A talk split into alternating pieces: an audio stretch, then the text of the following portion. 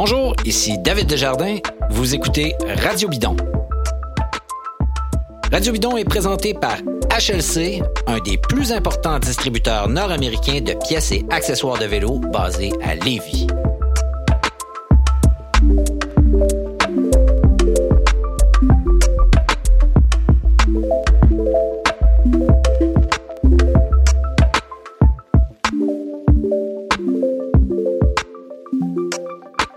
Eh oui, la saison des classiques printanières est déjà derrière nous et le Giro cogne à la porte de notre agenda. Un premier grand tour pour 2022.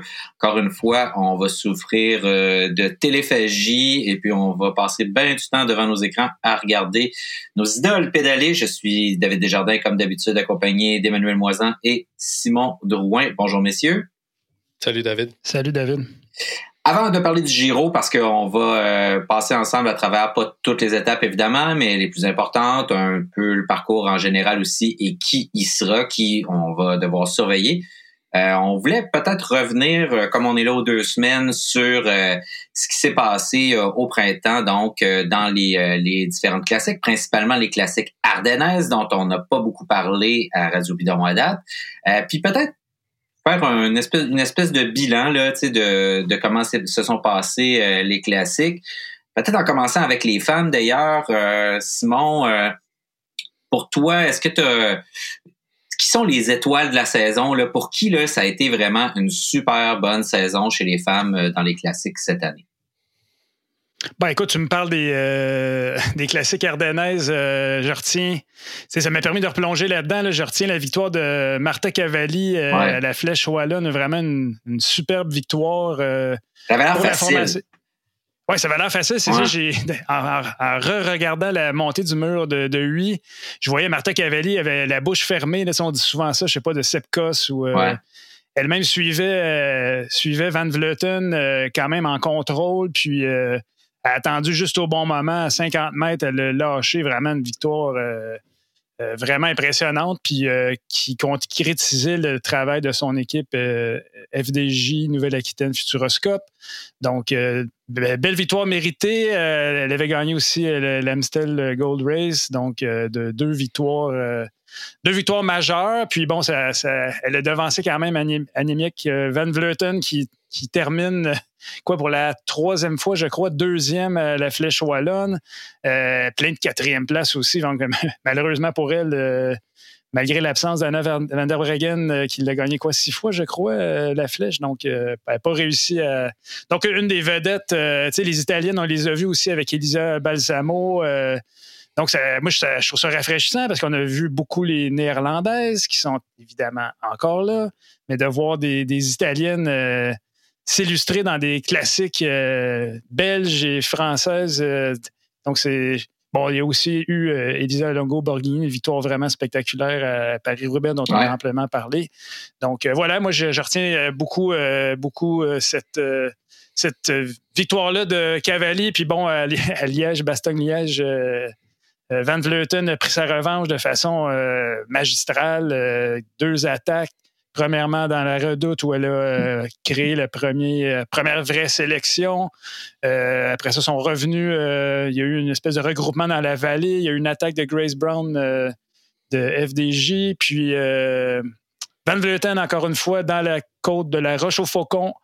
là, c'est vraiment isolé. Puis elle a réussi à partir seule, laissant les, les et Ashley Moulman et compagnie, Demi Vollering tenter de, revenir. Puis elle, le prix du temps finalement à profiter un peu de. Ben, un, était extrêmement fort, puis deux, profiter de la désorganisation derrière pour euh, signer vraiment une belle victoire là-bas pour euh, à Liège-Bastogne-Liège pour euh, Van Vleuten, qui quoi, 39 ans, je crois. Van Vleuten, c'est quand même. c'est vraiment. Puis elle-même, elle le soulignait dans l'espèce de petit résumé que ASO a fait, soulignait le fait que plusieurs équipes euh, sont, très actives, SD Works, FDJ, Movistar, euh, bon, j'en passe, donc euh, Trek aussi, donc les équipes.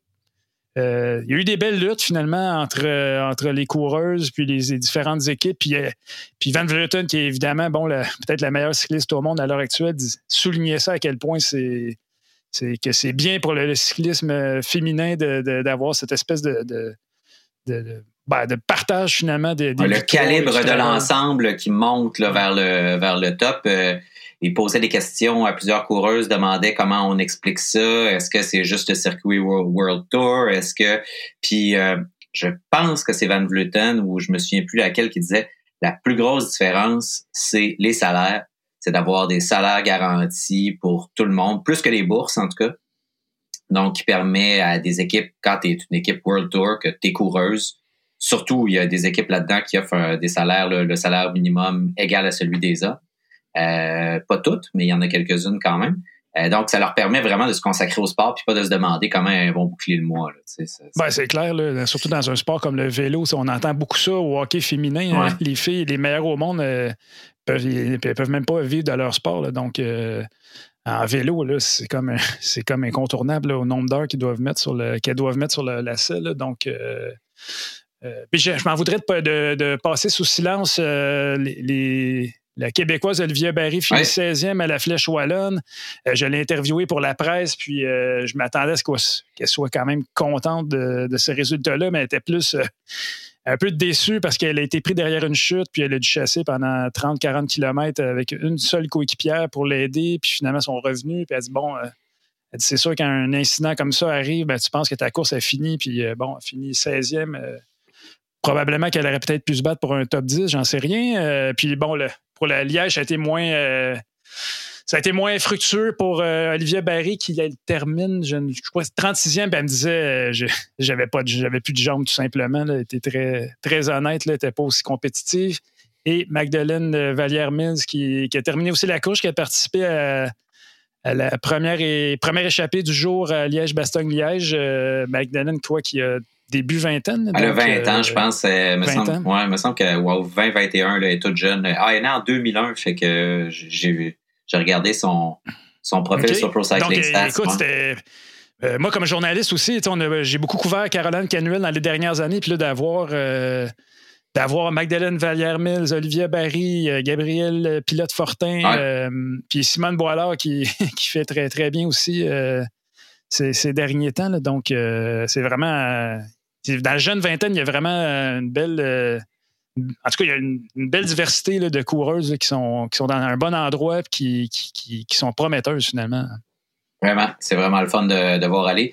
Euh, chez les hommes, si on avait à résumer un peu euh, ce qui s'est passé euh, ce printemps dans, les classiques, messieurs, est-ce que Quickstep Alpha Vinyl a sauvé sa saison sur Liège-Bastogne-Liège avec la victoire de Remco Evenepoel ou c'était pas suffisant puis on s'attendait à mieux quand même de cette escouade-là? Je pose la question à tous les deux. Bousculez-vous pas pour répondre. Ben, moi, personnellement, je, trouve que le. Il y a des victoires, puis il y a la façon de les, de, les obtenir. Euh, écoute, le Liège-Bastogne-Liège, c'est une des 5, 5, 6, 7 grandes courses dans l'année que tu veux gagner. Ils l'ont gagné ben, avec euh, un dénouement euh, quand même spectaculaire. Ah D'abord, il y a eu la chute collective qui a emporté Julien Alaphilippe se retrouve dans le bois, collé à un arbre, euh, pas capable de, respirer. Romain Bardet qui est allé le, secourir ou en tout cas tenter de lui prêter main mm-hmm. forte. La course continue. Remco Evenepoel, euh, bon, se retrouve finalement par défaut le, coureur euh, protégé chez Quickstep. Il n'a pas été protégé longtemps. Il est en haut de la redoute. Il est sorti vraiment comme un, comme un animal. à 30 km. Oui, c'était vraiment. Ça a été une attaque vraiment spectaculaire. Euh, j'espère que les gens ont pu euh, apprécier ça, ce démarrage-là. C'est qui l'Américain Nielsen par là, je crois, qui. Il est le seul à être capable de. il y a une superbe photo de lui où on le voit, les deux roues. Euh, les deux roues carrément qui ne touchent pas le, bitume pour essayer de suivre Evenepoel. Ça n'a pas duré très longtemps. Evenepoel est parti de façon vraiment fantastique. Puis là, on a notre ami qui. Ah oui, notre ami euh, Bob Pichon qui est encore. Euh, ça faisait longtemps qu'il n'avait pas participé au podcast. Euh. Je sais pas, c'est-tu parce qu'il a entendu parler d'Evenepoel ou de Julien ouais, Lefebvre? C'est ouais, je sais un grand fan de Remco, je pense, qui effectivement a comme confirmé un peu tout le potentiel qu'on qu'on avait placé en lui chez les Quick Step là, depuis, depuis quelques années. Comme tu l'as dit, Simon, c'était une victoire émotive aussi. On l'a bien vu à, à l'arrivée, là, on, a senti beaucoup de poids qui s'est dégagé de ses épaules. Euh, je ne sais pas si ça a sauvé la, saison des classiques pour l'équipe, mais ça a certainement ouvert l'ère Remco Evenepoel pour, pour nous, les partisans de, cyclisme que nous sommes. Là. Ouais, parce qu'on se souviendra que c'est l'époque où c'est championnat du monde junior à Innsbruck, si je me souviens bien, où il avait comme passé la gratte, puis il y avait fait un spectacle un peu semblable à celui-là, mais en plus, il était tombé, il me semble, il était revenu sur l'avant. Ouais, il, était reparti en échappée finalement, puis avait gagné la course tout seul, me semble, juste de mm. mémoire, là, mais Ouais, puis il y a eu un, début de carrière un peu houleux, là, disons, euh, en entrant là, chez, les, euh, chez les élites, là, avec, euh, mm-hmm. avec bon, sa grosse, sa lourde chute au, autour de Lombardie, avec ses petites prises de bec avec Van Aert au championnat du monde. Est-ce que c'était l'année dernière ou l'autre année d'avant? L'an dernier. En tout cas, il y a un petit peu de misère à se placer les pieds là, comme, comme recrue puis comme jeune ultra prometteur qui arrive. On dirait qu'il s'en mettait trop sur les épaules ou, il essayait de brûler les étapes un peu. Euh, tout ça pour dire que c'était une superbe victoire avec euh, franche, nette et précise. Et puis euh, là, je pense qu'il y a vraiment une tonne de briques là, qui s'est dégagée de ses épaules. J'ai quelques éléments à propos de Venopol. Je l'ai rencontré en 2019 à Québec.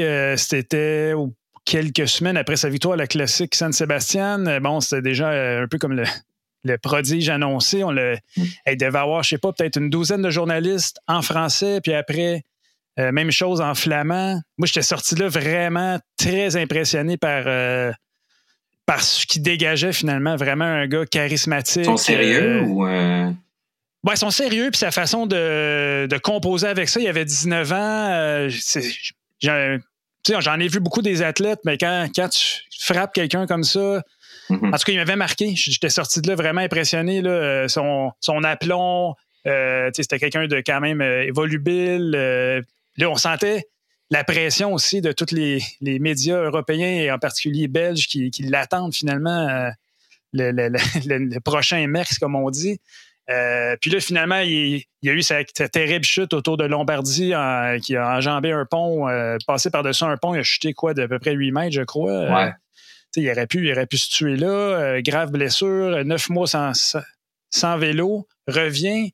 puis là, il y a eu tous ces, petits incidents-là, comme, comme Emmanuel a mentionné. Tu dans une situation compliquée, l'équipe va mal. on l'avait vu beaucoup travailler pour Alaphilippe, je crois, autour du Pays Basque. Et euh, la flèche aussi, on voyait qu'il on voyait qu'il était vraiment fort. du Pays Basque était fort. Là, euh, il n'était pas tout à fait assez fort pour les suivre les vrais grimpeurs là, quand, quand, quand, ça se mettait. Juste pour se rendre où il se rendait, c'était incroyable. Puis sa façon de rouler aussi, on voyait quand il a repris... Euh, le, nom du français m'échappe, mais il a repris un échappé, puis lui a essayé de, de, suivre derrière Evenepoel. Il a tellement une position aérodynamique qui est, très difficile. Il n'est pas très grand, puis il est penché sur le vélo, c'est effrayant. Donc, euh, donc une belle victoire. Euh? J'ai eu l'impression, pardon, d'assister à la naissance vraiment d'un champion, euh, puis probablement que ça va le libérer de toutes sortes d'attentes. Puis la, prochaine fois, ça va être. je pense qu'il fait la, la Vuelta, là, mais éventuellement, il va être attendu au Tour de France. Je ne sais pas si bon je ne sais pas s'il peut se transformer un jour en coureur de grand tour, assurément un coureur de tour d'une semaine, mais puis des grandes classiques, euh, forcément aussi. Euh, quand l'équipe euh, change de sujet, parce qu'on a tellement de trucs dont on veut parler aujourd'hui que je passe vite, quand l'équipe Bahreïn est devenue Bahreïn Victorious, on a tous un peu ri, puis on s'est dit, hey, ils sont pas fort forts, ils sont mieux de gagner pas mal plus. Euh, étonnamment, l'arrivée du nom Victorious dans leur nom a complètement changé l'ADN de l'équipe. Euh, c'est comme ils se sont mis à gagner et pas un peu. Euh, on parlait tantôt de la victoire de, de Martha Cavalli sur la flèche. Celle de Dylan Turns sur cette même course-là chez les hommes était impériale aussi. le, le, bilan, messieurs, de Bahrain Victorious cette année est quand même solide. Là. Euh, une des équipes, là, puis on va en parler tantôt, puis qui s'en vient, qui s'en va sur le Giro avec aussi une grosse escouade. Là. Est-ce que vous avez été euh, agréablement surpris? On est dans la continuité de ce qu'on voyait déjà euh, l'année dernière puis en début de saison? Absolument, absolument. spectaculaire. Vas-y, Emmanuel leur saison, euh, ils, ont, ils ont gagné euh, Sanremo, la Flèche Wallonne, mm-hmm. euh, deuxième au Tour de Romandie, troisième à Tirreno Adriatico, Omloop deuxième, Paris-Nice sixième. C'est vraiment là, un début de saison extrêmement prospère pour, pour cette équipe-là. Donc, effectivement, le changement de nom leur a certainement fait du, beaucoup de bien. Bon, puis on va Oui, vas-y, Simon. Ben, Dylan Turns, j'ai comme mis en guillemets dans mes notes surprend les favoris en guillemets parce que je, je me disais, eh oui, c'est une surprise. En même temps, euh, Dylan Turn, c'est un coureur, c'est un puncher euh, de, grand calibre, on le mm-hmm. sait. il a gagné des étapes du Tour de France. Euh, il a été en bataille avec Michael Woods à la Vuelta quand Woods a gagné. Je sais pas, je pense que c'était sa première victoire à la Vuelta. Donc, belle. Puis, ils ont, eu ils ont eu vraiment une course très active. La Flèche Wallonne, il était un peu tout partout. J'ai j'ai bon, c'est ça. Donc les, c'est quoi à la Liège aussi, on a vu euh, Michael Landa, je crois, qui était tout le temps euh, très fringant à l'attaque. D'ailleurs, on a vu Hugo Hill répondre à un de ses démarrages euh, dans cette course-là. Landa avait l'air vraiment, je pense qu'il est sorti quatre fois à Liège-Bastogne-Liège. Donc oui, une équipe qui, a vraiment du succès, du succès cette année, contrairement à, à Quickstep qui, qui ça a été plus difficile. Puis on peut dire que si s'il faut regarder, mettons justement, on parle d'équipes qui l'ont facile, difficile, pour terminer, peut-être deux équipes là, euh, que sont probablement les deux équipes qui sortent les plus gagnantes pour différentes raisons, peut-être de, ces classiques-là, c'est Ineos Grenadier, qui moi je suis le premier surpris là, euh, en début de, saison. Je, le répète encore une fois, Simon, toi tu tu voyais ça venir, il est content que je le dise. Euh, Simon, tu voyais ça venir, puis moi j'étais dans. Parce que tu m'écoutes pas. Ben non, je t'écoute pas. J'écoute jamais personne. Euh, j'espère que ma fille écoute pas, là, mais j'ai tout le temps été de même. Puis malheureusement, c'est un mauvais, un mauvais trait de personnalité que j'ai transmis à ma progéniture. Euh, donc, euh, super saison de classique. Van Baal, premier sur Paris-Roubaix, deuxième sur le Tour des Flandres. Kwiatkowski qui gagne l'Amstel. Puis surtout, moi, c'est ce que je retiens, la gang de jeunes, tu sais, la, gang de la jeune escouade de, classique, tu sais, de Ineos est-ce que Ineos est en train, puis là, je suis pas le premier, j'invente pas cette affaire-là, mais est-ce que Ineos, puis peut-être d'autres équipes, se réinventent parce que euh, justement, elles pourront pas gagner le tour? on regarde l'escouade qu'ils envoient sur le Giro, par exemple. ils envoient ce qui est probablement leur meilleur homme en ce moment sur le Giro. Euh, est-ce que plusieurs équipes comme ça se, se recyclent, réorientent les objectifs en se disant, en se disant Tadej Pogacar va, va gagner le tour pour les, les 4-5 prochaines années. On essaie d'autres affaires? Ben, je sais pas, je, je, l'ai mentionné au dernier épisode. Je suis plus ou moins certain de ça. Je pense qu'il.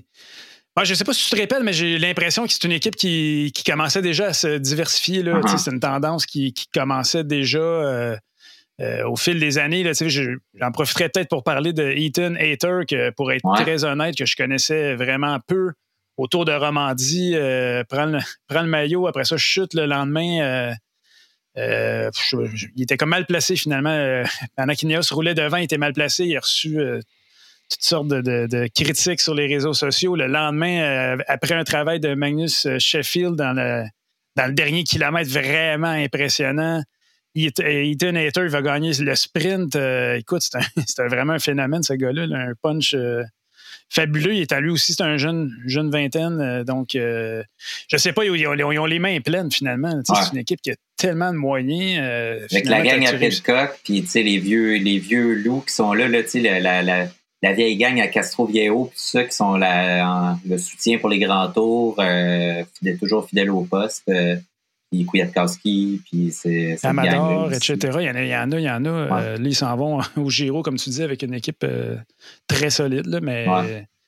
écoute, je sais pas pour toi, David ou Emmanuel, ça les, moi je trouve que c'est un pari réussi, ça les rend effectivement beaucoup plus sympathiques que, l'époque Chris Froome et domination sur le tour. Absolument d'accord, moi aussi là-dessus. Bon, puis l'autre équipe, euh, Wanty-Gobert Matériaux, bon, euh, évidemment, le Game, on peut dire là, que euh, Binyam est devenu euh, la nouvelle sensation là, du, cyclisme. Je ne sais pas si vous avez vu les images. C'était à une course la semaine dernière. Il y avait la délégation érythréenne qui était là, était extraordinaire. C'était comme un méga party devant l'autobus de l'équipe. La foire était pognée. donc, mais c'est comme Emmanuel, tu suggérais que c'est l'équipe Cendrillon des classiques de 2022? Ben, je les ai nommés comme ça parce que on peut pas dire que c'est une super équipe, là, comme dans le sens de super team, un peu comme les Ineos, les Jumbo Visma, les, les Quick Step.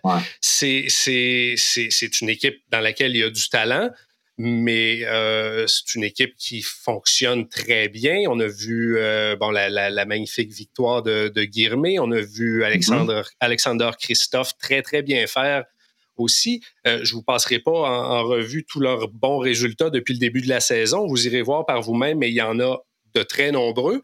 Mais une des statistiques les plus révélatrices sur laquelle je voudrais euh, terminer là, mon, mon, intervention, c'est qu'ils ont placé six coureurs parmi les 25 premiers sur Paris-Roubaix. Ça, ça, démontre vraiment là, une, constance, une cohésion, un travail d'équipe, puis euh, vraiment là, un, une performance de, premier plan là, pour cette équipe-là. Alors euh, oui, j'aurais tendance à dire que c'est peut-être l'équipe euh, Cendrillon des classiques pour, pour l'année 2022. Puis on verra comment le reste de la saison va se dérouler pour eux. Mais ils sont intéressants à suivre parce qu'ils sont, sont un peu inattendus. Hein. Beaucoup, dans les échappées, ils sont. Oui, exact, c'est ça que j'allais dire. Une équipe offensive. D'ailleurs, j'aimerais souligner la deuxième place de Quinton Hermans à Liège-Bastogne-Liège. Je suis tombé sur espèce de caméra embarquée dans la voiture, puis on voit les, deux directeurs sportifs, malheureusement, leur nom m'échappe, mais euh, euh, leur réaction après la, deuxième place de Herman sont vraiment comme pratiquement comme s'ils avaient gagné. Ils sont, flabbergastés. Exactement, sont flabbergastés, puis euh, ça, témoigne aussi de leurs ambitions relatives. bon, eux, finir deuxième, c'était comme le, point d'orgue à une campagne euh, vraiment, écoute, c'est fantastique ce qu'ils ont réussi. Donc, euh, ben, je sais que moi, ça me rendus vraiment. Moi aussi, c'est un peu mon, mon équipe chouchou. On les voit avec leur euh, manche bleue et, et jaune fluo. On sait qu'ils dans toutes les échappées sont là finalement. Là. c'est de, de, très loin, c'est eux autres qui ont le plus laid costume de la gang, mais, mais le plus facile à spotter. Puis moi, je les appelle euh, Intermarché euh, Wanty Groupe Robert. Euh, ah ouais. je les verrais par une commandite de Groupe Robert au Québec. Moi, je les appelle c'est Groupe Goberge dans ma tête, mais je sais pas pourquoi je, suis incapable de me souvenir du nom de l'équipe qui je dis, je sais pas pourquoi. Il a fait trois lignes le nom de l'équipe. C'est vrai, ça a l'air d'un costume d'une équipe amateur. Là. Je regarde. ah, ouais, ça, ouais. ça a l'air d'une équipe. Les Bardiani, là, ils sont vraiment là, en chaude lutte pour le, le, prix du pire uniforme. J'allais dire, on dirait le costume d'une mauvaise équipe italienne là, avec vraiment trop de commanditaires, une pizza de commanditaires. Euh, Manu, on parle, euh, c'est la saison des classiques qui finit, euh, comme chaque année, elle se termine dans la gloire pour certains et à l'hôpital ou à la maison pour d'autres. si on faisait le tour de l'infirmerie avant de parler du Giro, puis on, voyait qui, est tombé au champ d'honneur, qui va revenir, qui reviendra pas. Effectivement, euh, le, sport euh, cycliste en est un euh, parfois dangereux. Et puis, on, fait souvent grand bruit là, des, des, chutes puis des incidents en course, mais rarement là, on, va, on va suivre un peu l'évolution de, de, de l'état de santé des, des, personnes impliquées. Alors, je voulais faire un petit tour là, justement de, des principales absences là, des derniers mois pour donner des petites nouvelles, à tout le moins celles qu'on dont on dispose là, pour l'instant.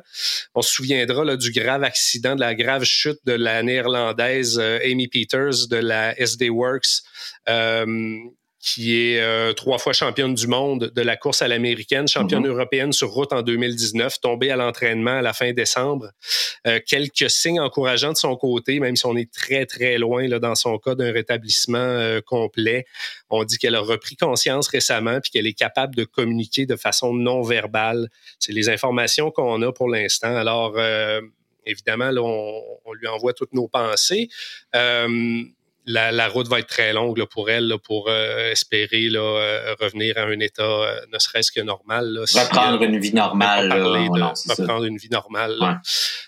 ensuite de ça, un autre néerlandais de la Jumbo Visma, Milan Vader, qui est mieux connu dans le monde du vélo de montagne, qui a fini dixième à la course olympique de, de cross-country à Tokyo, qui effectue sa première saison professionnelle sur route cette année est lourdement tombé à la cinquième étape du, du Tour du Pays Basque, qui a été opéré euh, à la carotide, placé dans un coma artificiel.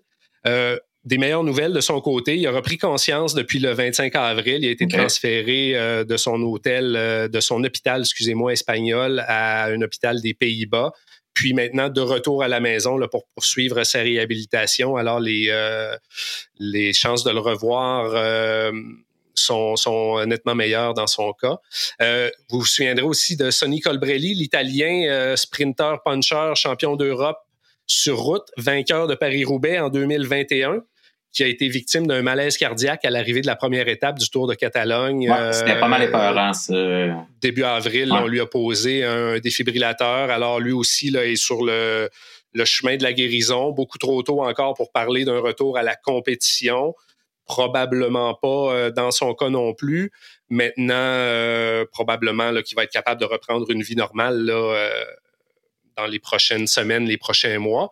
Euh, des petites nouvelles d'Egan Bernal, le champion euh, colombien du Tour de France 2019, du Giro 2021, qui est entré euh, violemment en collision avec un autobus là, à l'entraînement à la fin janvier, qui avait souffert d'une fracture d'une vertèbre cervicale, qui a subi cinq opérations à la colonne vertébrale, à la jambe et à la main. Il est maintenant de retour en Europe et se dit prêt lui-même à reprendre la compétition dès que possible, quoique les médecins de l'équipe et son, personnel soignant euh, parlent plus de la fin mai là, pour un retour à la course pour lui. Là. Mais non, mais quand c'est arrivé à fin janvier, début février, il se demandait s'il allait remarcher. Exact. le, suivez-vous sur les réseaux sociaux, euh, Egan Bernal? Un peu. Oui.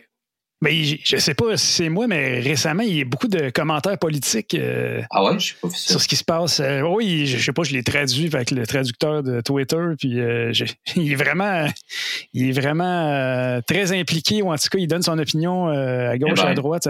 Ça m'a surpris de lui. J'avais l'impression que c'était quelqu'un de plus réservé. Il s'est prononcé sur le renversement de Roe versus Wade par la Cour suprême aux États-Unis. Je sais pas, peut-être, peut-être. Mais ça semble plus être des commentaires sur la, situation politique dans son pays, écoute, je suis pas, euh, suis pas familier avec ce qui se passe en Colombie, mais je, trouve, parce que moi, je trouve ça toujours bien quand les, athlètes euh, se prononcent, là, contrairement peut-être à des gens qui pensent que chacun devrait. Je trouve que ces gens-là ont un, ont, s'ils ont quelque chose à dire, ben, qu'ils le disent. Puis, euh, en tout cas, je, vais poursuivre l'enquête et je vous reviendrai là-dessus. Euh. absolument. On fera une, un épisode là, sur les opinions politiques de Gann Bernal éventuellement, mais peut-être que c'est ces quelques semaines là, à, pédaler sur place là, pendant sa convalescence là, qui l'ont euh, euh l'ont amené à, à, s'intéresser à la chose politique un peu plus. Et, euh, finalement, je voulais parler aussi de Julian Alaphilippe, le français, le double champion du monde de la Quick Step Alpha Vinyl, qui est tombé lui aussi sur Liège-Bastogne-Liège. On en a parlé tantôt Simon nous, euh, nous en a parlé. Fracture de l'omoplate, deux côtes, pneumothorax toujours hospitalisé en date du 30 avril. Peu de détails ont filtré sur son état. Euh, et ce que je retiens de ça, c'est Romain Bardet avec sa grande classe qui est arrêté en pleine course pour lui porter assistance et puis euh, qui a sa course, ensuite sacrifier sa course pour aller euh, pour aller là, secourir un, collègue tombé, euh, ça témoigne de, de, de, toute la grande classe. J'ai beaucoup d'admiration pour Romain Bardet, l'athlète, l'homme. Euh, le communicateur aussi, mais là, on s'est rendu compte là, vraiment que c'est une, une, bonne personne qui est prêt là, vraiment à, à mettre les autres devant, et à se sacrifier. Hum. Absolument. Et, puis après ça, il n'a pas hésité à prendre la parole pour, euh, pour justement là, un peu euh, sermonner le peloton là, pour dire écoutez, là, les, les, les, comportements dangereux, puis la nervosité, puis les, les petits combats de coq, puis tout ça, il ne faut pas oublier qu'on est des hommes, on est des pères de famille, on est des humains, et puis euh, ça vaut pas la peine de mourir en course là, pour, euh, pour, pour une place, une place ou deux en avant ou en arrière d'un autre là, l'approche d'une difficulté. Alors, j'ai trouvé que ça avait beaucoup de classe. Parce que le peloton roulait à 70 km heure à ce moment-là. Euh, il y avait, euh, puis ce qu'on raconte, c'est qu'il y a un coureur euh, qui aurait commis justement un geste qui était vraiment pas nécessaire pour se repositionner dans le peloton, c'est ça qui aurait provoqué la chute. Là. Ouais, bon, on sait pas il, il, a, mentionné Tom Pitcock, puis un, un, un coureur français de Total Energy, puis là, il y a eu ce coureur français-là dit Ah, euh, je suis le dernier à commettre un, un acte dangereux. Euh, fait que il y a eu comme un petit débat là-dessus. Ouais, c'est ça. Euh, Mais tu sais, en tout cas, je pense que où on en est, c'est peut-être pas très important de pointer du doigt une personne. Ce que je retiens de ce qu'Emmanuel dit puis de, de cette situation-là, c'est que ça fait quand même depuis un an ou deux que plusieurs coureurs peut-être plus expérimentés comme Bardet, mais il y en a d'autres aussi comme Sagan et d'autres qui déplorent le fait que il y a plus, il y a, une perte de gentlemanship là, dans, dans le peloton où c'est non seulement chacun pour soi, mais c'est tant pis si c'est dangereux, puis au plus fort la poche, puis où il y a vraiment des gestes irresponsables qui sont commis, tu sais. Donc ça, c'est pas ça, évident. Ça a peut-être pas de lien, mais ça me fait penser à... J'ai discuté avec Hugo Hull après euh, Liège, ouais, après Liège, Bastogne-Liège, puis... Euh, euh, lui, il est arrivé en même temps qu'avec son coéquipier Jacob Fulsang et Philippe Gilbert qui disputait son dernier Liège-Bastogne-Liège. Puis ils sont comme dans le fond, il était applaudi tout le long, puis Hugo disait que c'était sympathique. les coureurs, ce que j'ai vu à l'image, c'est on voyait les coureurs qui laissaient euh, Philippe Gilbert euh, rentrer sur la ligne en premier, une espèce de procession, euh, disait salut à ses partisans. Puis là, c'était pour la 45e place. Puis j'ai remarqué après qu'il y avait un coureur, je ne me souviens plus lequel, a comme devancé Gilbert sur la ligne. Fait que Gilbert finit deuxième de ce petit groupe-là. En tout cas, c'est un détail. Mais là, je disais à Hugo, je dis, le gars, il a-tu une crampe? Ou non, non, il dit il dit maintenant, les gars, ils sprintent pour la 50e place parce qu'il y a des points World Tour. Puis, euh, fait, que c'est peut-être, il y a peut-être de ça un peu aussi. Euh. On se croirait dans une cyclo-sportive, là, où que le monde euh, colle, des roues en avant pour la 72e place. Là je trouvais ça fort. Euh, écoute, pour, pour Philippe Gilbert, c'est un, un, un, géant. Là, tu le laisses passer puis euh, tu prends ton trou. Là, ouais, puis c'était sa journée. Là, il y avait son nom, il était ben partout sur la route. Euh, c'était vraiment spectaculaire. Et puis Julien Alaphilippe, il y a eu, je vois sur Cycling News qu'ils reprennent le, blog de Patrick Lefebvre dans ouais, Newsblad. dit qu'il espère le, but, c'est de revenir pour le Tour de France. dit que s'il revient sur son vélo à la mi-mai, ça va lui laisser six semaines. Euh, puis bon, c'est, il souligne à quel point c'est pour eux, c'est une catastrophe, là, à quel point euh, Julien et Philippe, c'est leur, leur vedette euh, au Tour de France. maillot jaune, je pense, depuis trois ans, au moins quelques jours. Puis il dit Remco Venepol ne le remplacera pas, assurément pas pour le, le Tour de France ici d'aventure euh, à la Philippe ne peut pas le faire. avec des côtes cassées puis un poumon affaissé, euh, on peut douter d'un retour euh, sur le, sur le vélo pour l'animer. Ah. Quoique, on voit des retours extrêmement rapides. Egan Bernal est un bon exemple. Alors, il n'y a rien d'impossible, mais ça serait surprenant de voir je, suis d'accord. Encore une fois, c'est peut-être un sport qui se pratique avec une deuxième peau en lycra, puis ils ont peut-être l'air de petits poulets, nos amis cyclistes, mais c'est vraiment un sport d'hommes forts euh, et de femmes fortes. Il euh, n'y a pas, y a pas grand, pas grand euh, dans le lot. Messieurs, maintenant qu'on est, maintenant qu'on a parlé du printemps, est-ce que ça vous tente de parler du Giro? Moi, oui. Absolument. Moi, oui. 105e édition de la Corsa Rossa qui va s'élancer le 6 mai de Budapest en Hongrie. Donc, trois étapes en, Hongrie avant de descendre vers le sud de l'Italie, donc euh, la grande département Hongrie. Si on regarde ça en bref, là, six étapes de montagne, six étapes accidentées, cinq étapes. On dit cinq étapes de sprint parce que eh, elles sont possiblement là, elles sont assez flattes, plates. Et donc deux euh, contre la montre aussi. Pas beaucoup hein, de contre la montre dans ce, ce Giro, 66 km au total de contre la montre, dont la finale d'un peu plus de 17 km qui est à Vérone cette année, euh, qui euh, ne risque pas, à moins que l'écart soit de quelques secondes, de décider euh, du vainqueur de cette course-là, parce que les journées d'avant devraient le faire à la place de cette étape-là, qui est là. donc, chez les Oui, Simon, tu ben, Rectificatif. y a-tu vraiment juste... Il y, a beaucoup moins que ce que tu as indiqué, 60 quelques? 26 km de contre-la-montre. C'est vrai? Je, je me suis bourré. Bon, ben, merci de me rappeler à l'ordre. Euh, j'ai mal pris mes notes. Euh, non, c'est important parce que je trouve j'ai été surpris. C'est vraiment peu de, contre-la-montre. En tout cas, continue. Oui, tu as raison parce qu'il y en a un, il y en a il y en a seulement un en, Hongrie. Il y en a deux au total. Il y en a un en Hongrie puis il y en a un au, final qui fait 17 km. Ça a bien de la Exact. Merci, euh, Simon, de me corriger. Tu es toujours là. pour fact-checker. Oui, oui, exactement. C'est parfait. Moi, je donne des opinions. Tu sais, c'est toi, tu donnes des opinions et des fake news. exact. Puis toi, tu es un journaliste. C'est là qu'on voit la, différence. euh, donc, les sprinteurs qui vont être là, euh, moi, ça m'intéresse pas, mais pour ceux que ça intéresse, euh, Cavendish, Gaviria, Ewan, euh, Viviani, c'est pas encore confirmé, je pense. Ça devrait l'être rapidement. Euh, Nizzolo, Demar, Caseball et euh, Binyam que j'ai mis dans les sprinteurs parce qu'il gagne des courses au sprint, mais il pourrait aussi être là dans une, échappée plus accidentée, puis euh, sauter tout le monde sur la ligne euh, comme il l'a déjà fait c'est un, beau plateau. Écoute, je ne suis pas un fou de sprint non plus, mais. Mais non, j'avoue qu'il y a une belle regarde, Cavendish, il va jouer probablement sa place euh, sur le Tour de France. Euh, Gaviria, on le connaît. Caleb Ewan, euh, peut-être le, sprinter le plus spectaculaire à l'heure actuelle. Nisolo qui revient d'une blessure à mm-hmm. Milan-San Remo. Arnaud Desmar qui a eu beaucoup de succès au Giro dans les dernières années. Case Ball. Grand sprinter, puis Guirmay, écoute, s'il vient mêler les cartes, ça va être ça va être euh, assez spectaculaire, euh, les arrivées euh, massives. Oui, vraiment, ça va, ça va se battre, ça va jouer du coude, ça va être effectivement pas mal spectaculaire. Tu sais, Giro, là, ça reste un. Peut-être le grand tour qui a décidé de rester le plus dans le classique grand tour, c'est-à-dire des vrais beaucoup, beaucoup d'étapes de haute montagne très, très, très spectaculaires, souvent très longues aussi. de l'autre côté, ils ont gardé quand même pas mal d'étapes de sprint c'est peut-être le, grand tour le plus conservateur euh, qui garde les choses un peu comme dans le bon vieux temps, là, comparativement.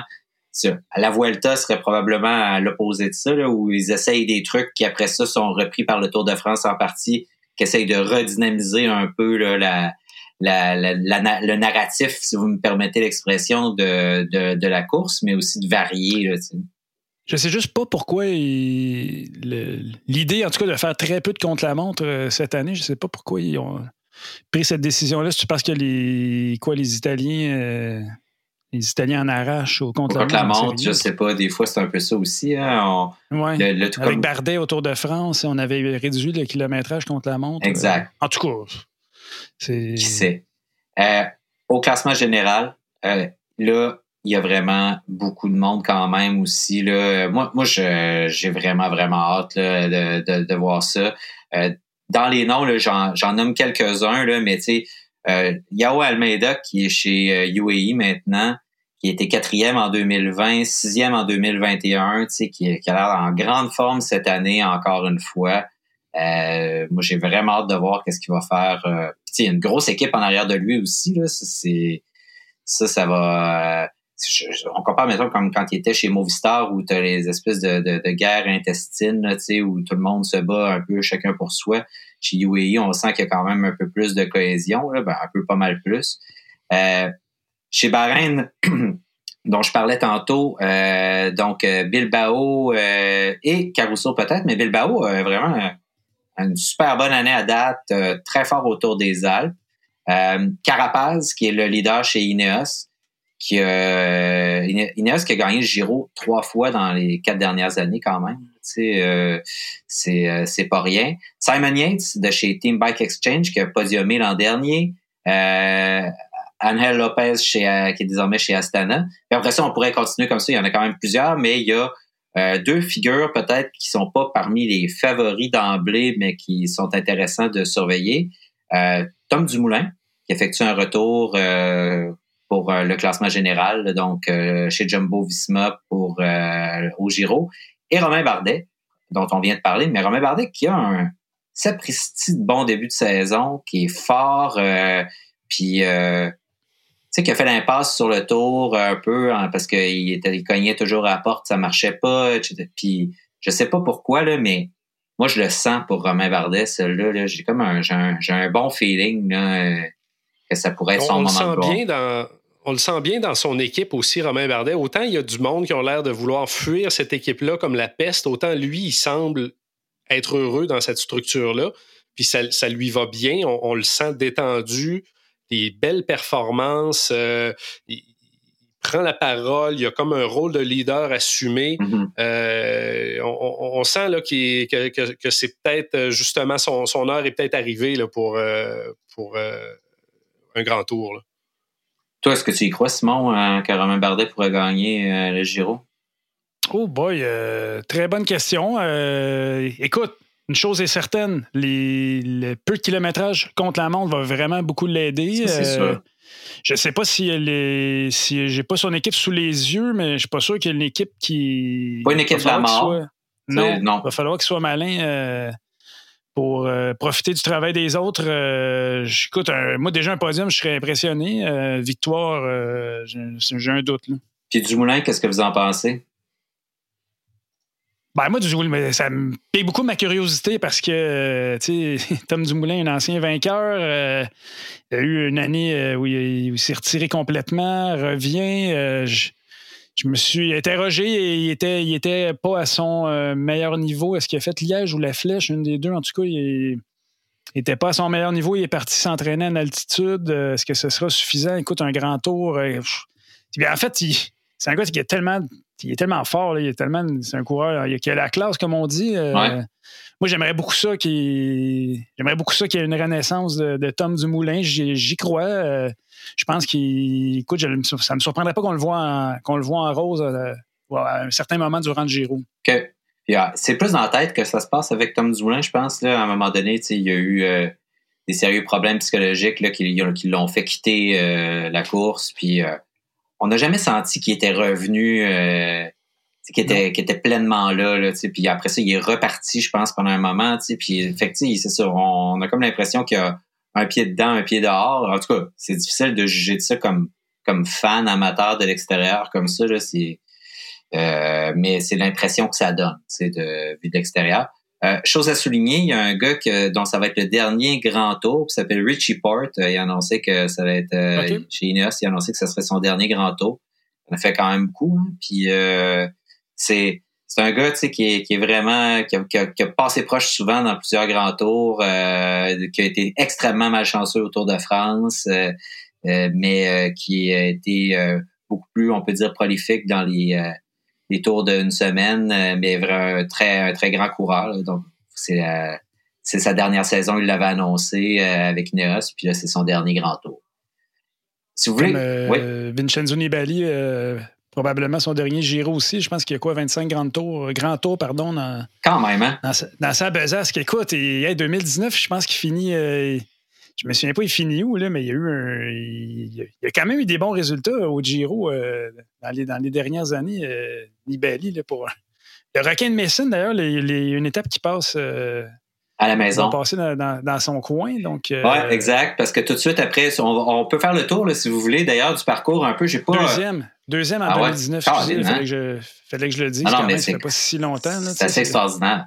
Oui. Puis l'autre vieux, excuse-moi juste avant. Vas-y. S'il y a un lien, l'autre vieux, c'est Valverde qui va. Euh, ouais. Moi, en tout cas, je suis très curieux. Euh, on n'a même pas mentionné son nom, qui, avait, qui a fini deuxième euh, derrière Dylan Turns à la Flèche mm Wow, là, quel, quel phénomène, Valverde. Là, oui, on connaît l'opération Puerto, puis je pense que je ne suis pas gêné de le rappeler à notre bon souvenir parce que ça fait partie de son histoire, mais ça reste un, un coureur vraiment je trouve qu'il a fait une espèce de rédemption qui est revenu, euh, qui a montré. Euh, c'est un talent pur, là, ce, gars-là, c'est évident. C'est son deuxième Giro euh, seulement. Donc, moi, je suis très, très curieux de voir ce que Valverde va faire au Giro. Ouais, c'est un fin renard dans, dans, tous les sens du terme. Là, même si, si, vous avez regardé la, la, série sur, sur Movistar, c'est quand on, lit bien entre les lignes, puis on voit un peu comment il joue ses cartes à l'intérieur de l'équipe, c'est vraiment pas le plus euh,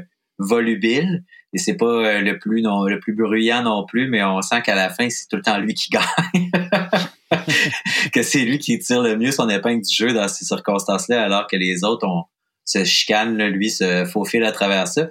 C'est un peu ça Valverde très très fort là, tu sais, euh, effectivement un, cycliste euh, spectaculaire malgré son euh, passé euh, ben, plus que louche. Là. Donc, son passé sanguin. Oui, son passé sanguin, plutôt trouble, merci.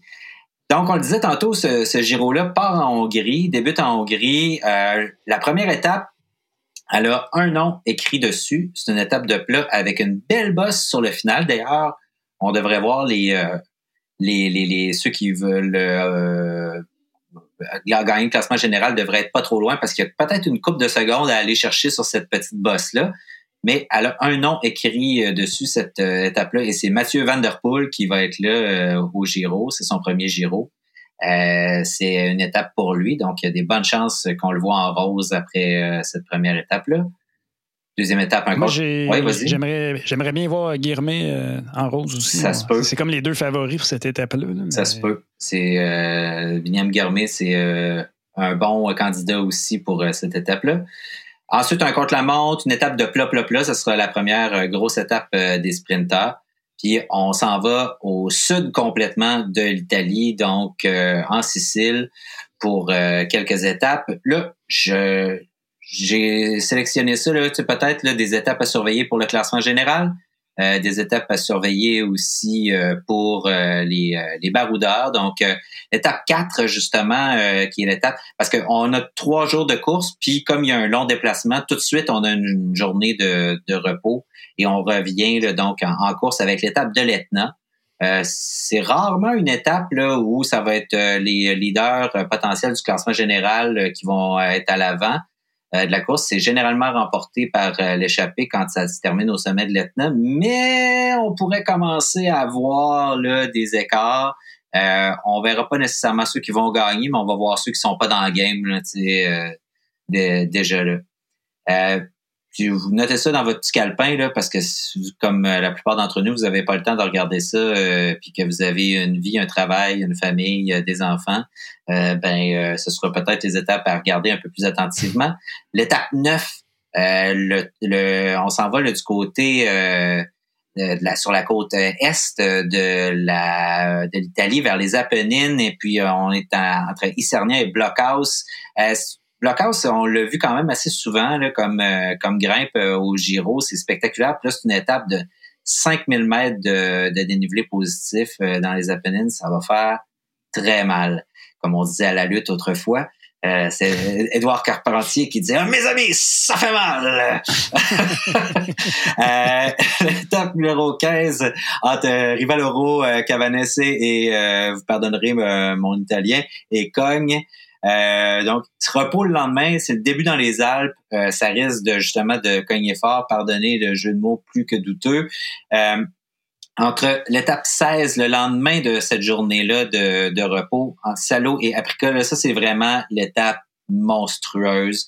Trois méga grimpes, 5200 mètres de dénivelé positif, avec le mortirolo au milieu. Ça va faire très, très mal.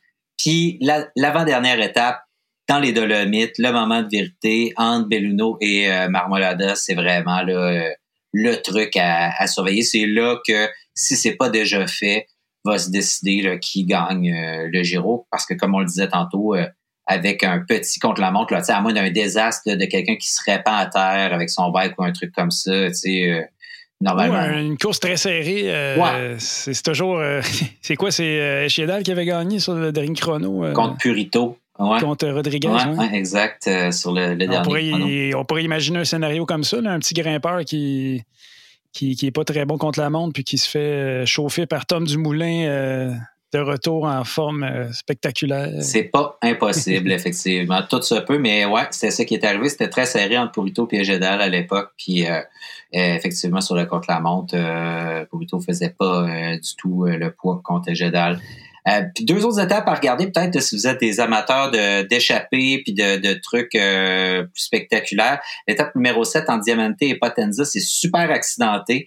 Il n'y a pas de temps que ça de super grosses montagnes, mais au final, ça finit par 4000 mètres de dénivelé positif. Là, ça monte, descend, monte, descend, monte, descend, monte, descend sans arrêt. Ça va être vraiment... Euh, ça, c'est une bonne une bonne étape là, pour un genre de Thomas de Ghent, là, ou un qui de plus en plus de difficultés à se sauver parce qu'il y a une belle grosse pancarte d'accrocher dans le cou. Là. Mais euh, sinon aussi, l'étape numéro 14 entre Santana et Torino, ça a l'air vraiment d'une belle étape spectaculaire aussi où il va se passer pas mal d'affaires. Donc, euh, c'est euh, votre votre Giro résumé préparé pour vous qu'on vous livre ici. Mais là, ben, quand je vois Baroudeur, David, je pense toujours à Stephen Cummings qui, qui a sorti sa biographie. ah ouais? Je pense oui, je, me souviens plus, le titre m'échappe, mais c'est, ça, te prend ça, je vais t'acheter ça, David. Euh, Merci, c'est gentil. Ton, ton idole. Ben, je l'aime beaucoup, Stephen Cummings, effectivement. Euh, toujours trouvé que c'était un effectivement un bon candidat là, aux échappées un peu euh, quasiment suicide, là, des trucs qui se pouvaient pas puis qui finalement réussissaient à,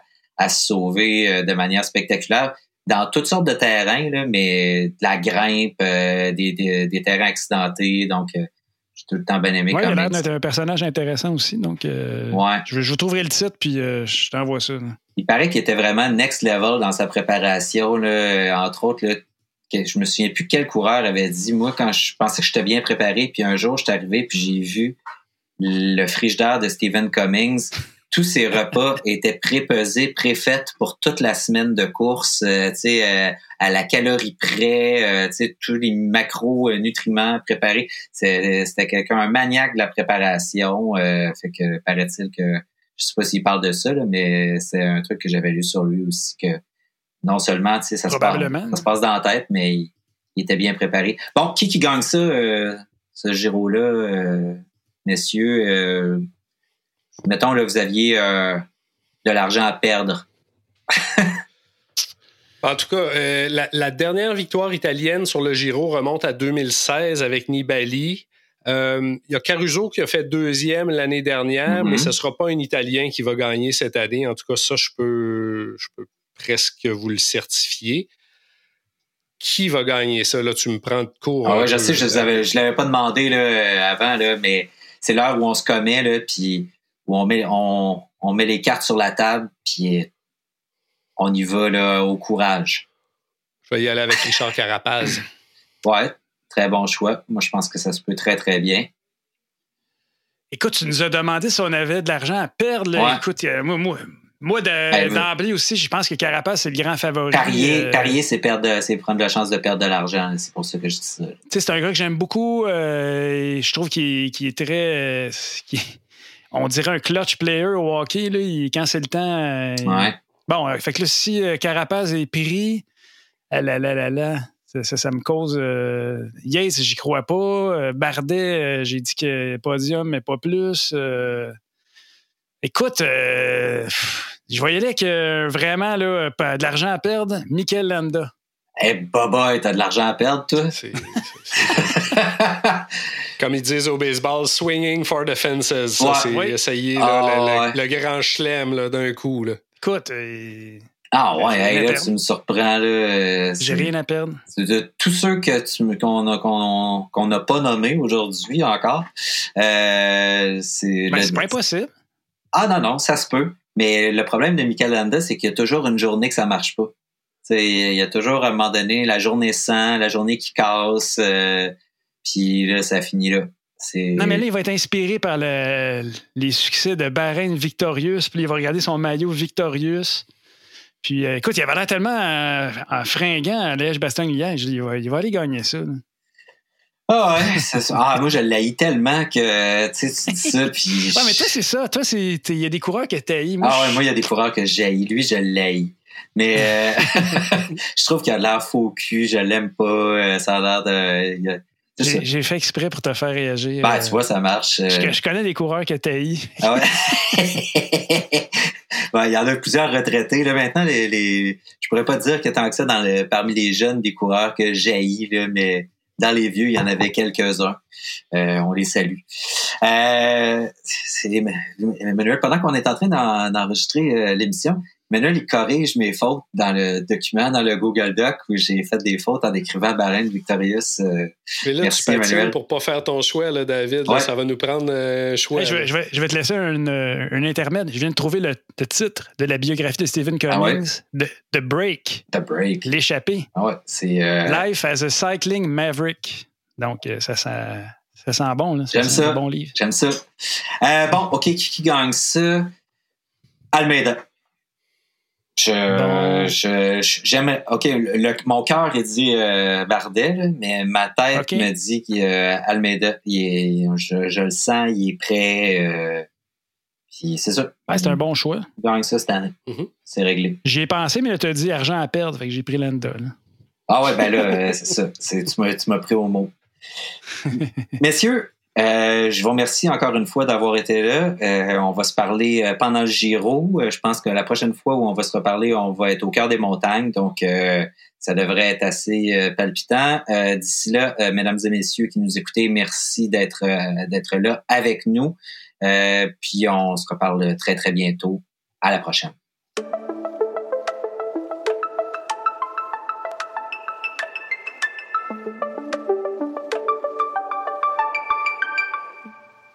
Merci beaucoup à HLC, le présentateur de cette émission et de toute la saison de Radio Bidon qu'on accueille au sein de la famille avec grand bonheur. Merci Emmanuel Moisan, Simon Drouin, Gabriel Bourdage à la technique. Je m'appelle David Desjardins. Merci et à la prochaine.